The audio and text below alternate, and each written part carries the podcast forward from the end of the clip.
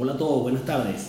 En la asignatura Introducción al Derecho Procesal, hoy vamos a tratar de hacer un resumen de la sesión 16. ¿De qué trata la sesión 16? La sesión 16 habla de lo que es la competencia objetiva del órgano jurisdiccional. Comencemos por definir qué es esto de la competencia objetiva. Y partamos diciendo que una confusión usual y normal es entre lo que es competencia y jurisdicción. Vamos a entenderlo de esta manera. La jurisdicción la ejerce el Estado, ¿verdad? El Estado es el que ejerce la, administración de justicia, por tanto, es el que tiene jurisdicción y lo hace a través de su, toda su organización de tribunales, de todo su sistema de tribunales. Pero todos los tribunales no, no pueden hacer todo. Quiere decir que se hace una organización funcional, digamos que una distribución de tareas, y es lo que es la competencia. Se asignan competencias específicas a diversos tribunales. Podríamos decir que todo juez tiene jurisdicción, pero tiene competencia en sus áreas específicas. Otra forma de verlo es que la jurisdicción es el género y la competencia es la especie. ¿Ok? Ahora bien, la competencia se divide en, dos grandes, en, en, dos grandes partes. Uno, lo que es la competencia objetiva, que es de lo que estamos hablando en esta sesión 16, y otro es la competencia subjetiva. La competencia objetiva la ejerce el tribunal, es decir, es el tribunal el que tiene eso, el que tiene esa competencia y se denuncia por el procedimiento indicado en el artículo 60 del Código Procesal Civil. La competencia subjetiva la tiene el juez y puede también denunciarse en razón de una afinidad del juez a las partes o al objeto y se hace de dos maneras. Una por medio de lo que es la recusación del juez, porque tiene afinidad con, como le expliqué ahorita, con las partes o con esto, o que el mismo juez o los funcionarios del tribunal se inhiben. Visto pues esto, pasamos ahora a ver cuáles son las características de la competencia. La primera característica de la competencia es que es inderogable.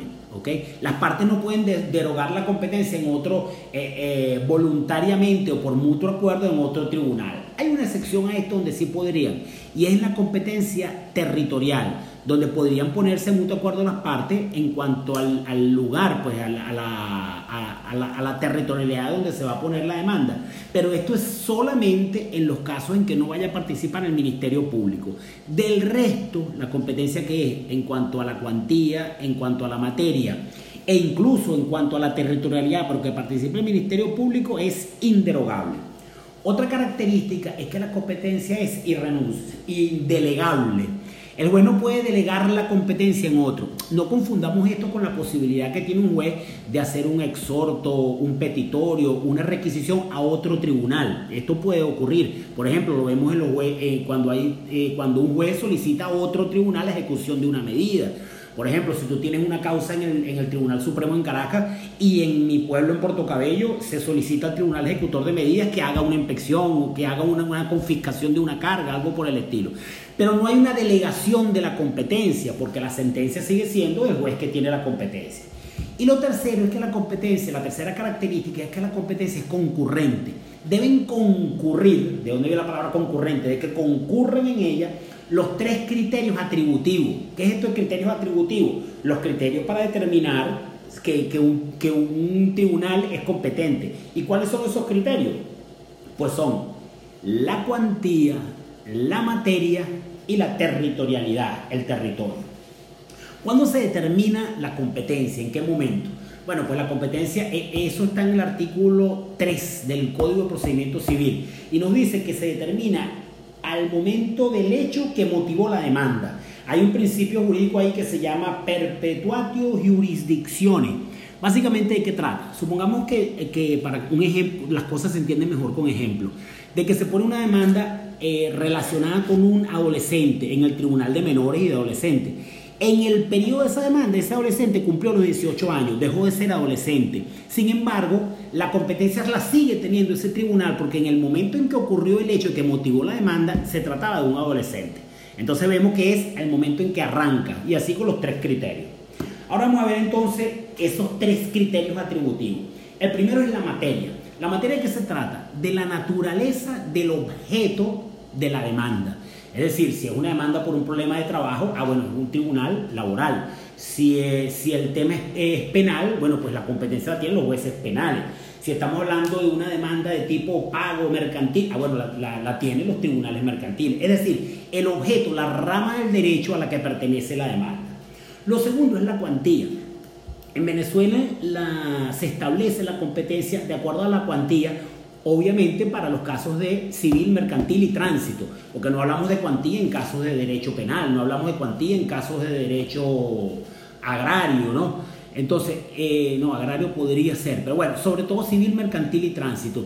Y hace una distinción que yo creo que se está como quedando atrás, que son las 3.000 unidades tributarias. Entonces te dice que cuando la cuantía de la demanda es menor a 3.000 unidades tributarias, eh, son competentes los jueces de municipio.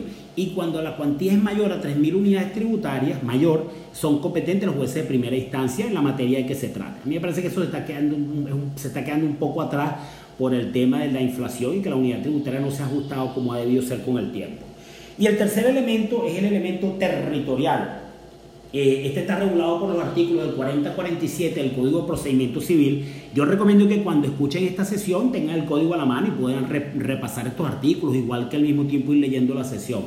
Y entonces, básicamente, ¿cuál es la idea de la territorialidad? Que las partes, los, los sujetos de la demanda, tengan la posibilidad, la facilidad de promover pruebas. Entonces, ¿cuál es la idea de esto? Que el tribunal sea adecuado a, a lo más cercano al domicilio de la parte para que puedan promover las pruebas. Visto pues estas tres, estos son los tres criterios atributivos. Hay un cuarto criterio que es menester mencionar, que es la competencia procesal internacional. Y está regulada por una ley especial, que es la Ley de Derecho Internacional Privado.